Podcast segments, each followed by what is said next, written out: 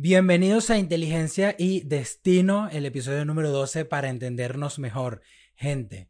Eh, nada, hoy vamos a hablar un poco de si tu inteligencia o nuestra inteligencia está ligada directamente a nuestro destino. Si somos inteligentes quiere decir que vamos a tener un excelente destino. ¿Quién sabe? Bienvenidos.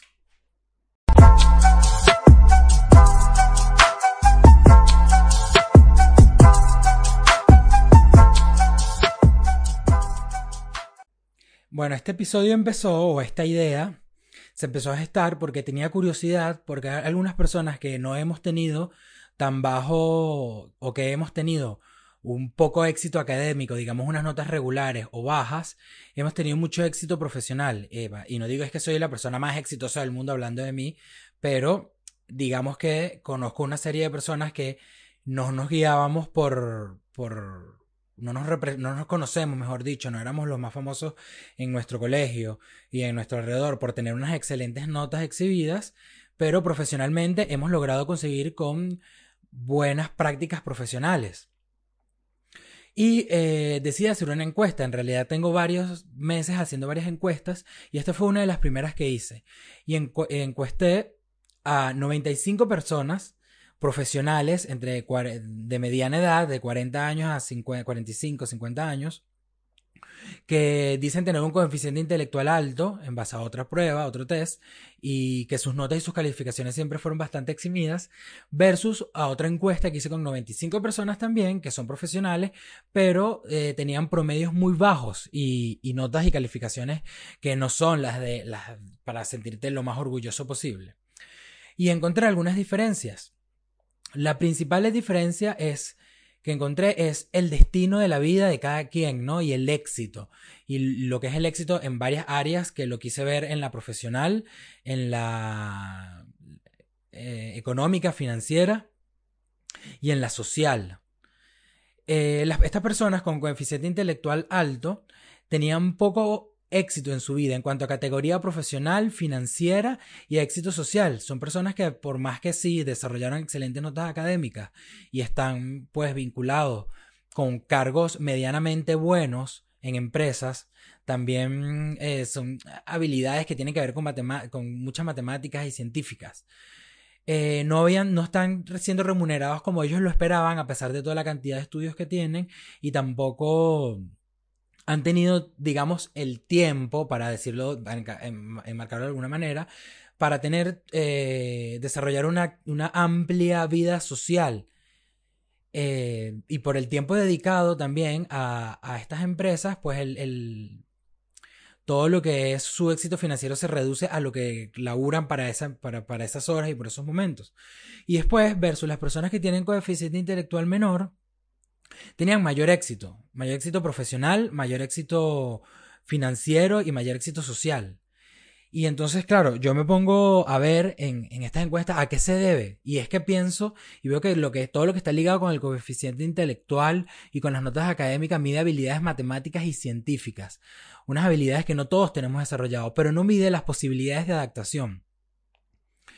Y esto es algo que es sumamente importante para todos nosotros los seres humanos y tiene que ver muchísimo con la inteligencia emocional. Cómo es nuestra capacidad y nuestra posibilidad de adaptación a las situaciones inesperadas, a las situaciones frustradas, a las situaciones que no esperamos, a, la capacidad de resolución de conflictos. Y esto, sin embargo, hoy en día cada vez más lo meten en las encuestas, en las entrevistas de trabajo y lo, y lo exigen, lo, lo piden, lo evalúan, cómo son tus habilidades blandas, cómo es tu capacidad de relacionarte con el otro. No, me quiero desviar. A lo que quiero llegar es que hay algo que está, que está ocurriendo y que ocurre cuando tienes unas notas académicas altas y no estoy estimulando a nadie que tenga notas académicas bajas ni nada, sino simplemente quiero que pensemos en que necesariamente no tener unas capas, una notas altísimas y una capacidad intelectual muy elevada o destacada, quiere decir que vamos a tener un destino exitoso. Dicho que, como lo venía diciendo en estas encuestas, estas personas han desarrollado y han estado tan eh, enfocadas en desarrollar toda esa habilidad científica, matemática y cuantitativa, digamos, de, de, sus rasgos profesionales y personales que se le dificultan otras áreas y todas esas habilidades blandas para desarrollar socialmente, para poder manejar frente a una situación de frustración o una situación, digamos, este, difícil o complicada, poder manejar y gestionar las emociones para construir algo de allí. Normalmente, para llevarlo al ámbito profesional, si, te, si una persona con esta característica la botan del trabajo, espera hasta poder ser reclutada nuevamente y pasan por todo un proceso de reclutación. Las personas que han tenido coeficiente intelectual menor han, tenido que desarrollar necesariamente las habilidades blandas y han tenido que desarrollar obligatoriamente la capacidad de desarrollo, la eficiencia y la eficacia en momentos y situaciones de frustración o, situaciones frustradas o en situaciones donde ah, es complicado la salida. Por ejemplo, eh, la mayoría de estas personas con el coeficiente intelectual bajo o no tan destacados tienen negocios propios.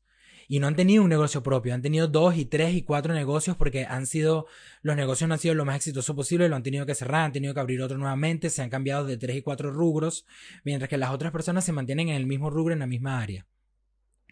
Estas personas, por la necesidad de tener que adaptarse a todos los climas y las atmósferas en las que se les ha presentado con el coeficiente intelectual bajo, han tenido que desarrollar muchísimas habilidades sociales. Ah, sus niveles y su cantidad de, relaciones y personas con las que comparten sus emociones y sus sentimientos es mucho mayor.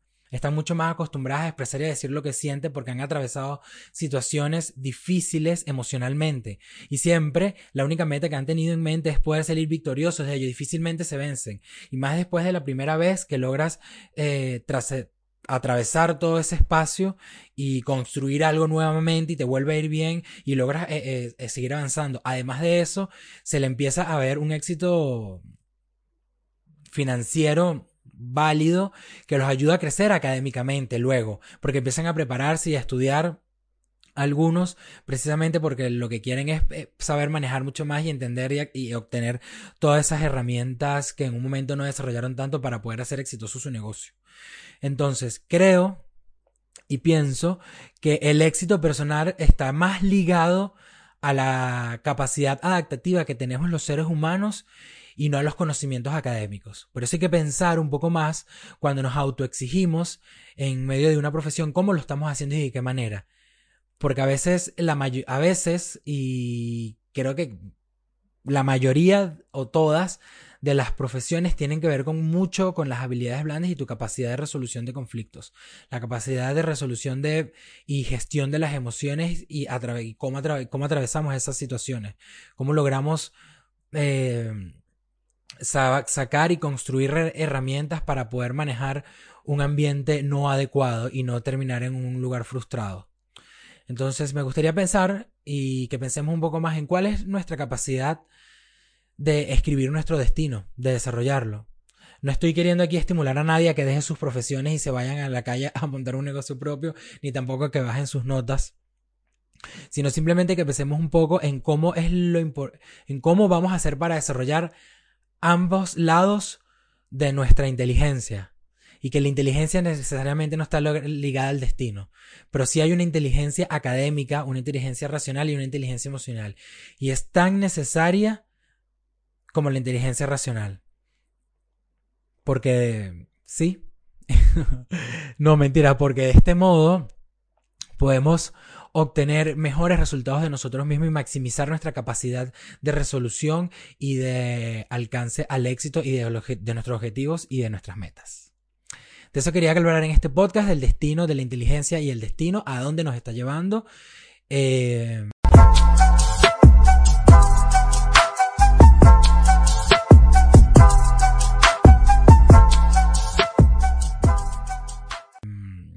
gracias por escuchar nuevamente y nos vemos el próximo jueves a las 20 horas de Argentina, señores y señoras. Gracias.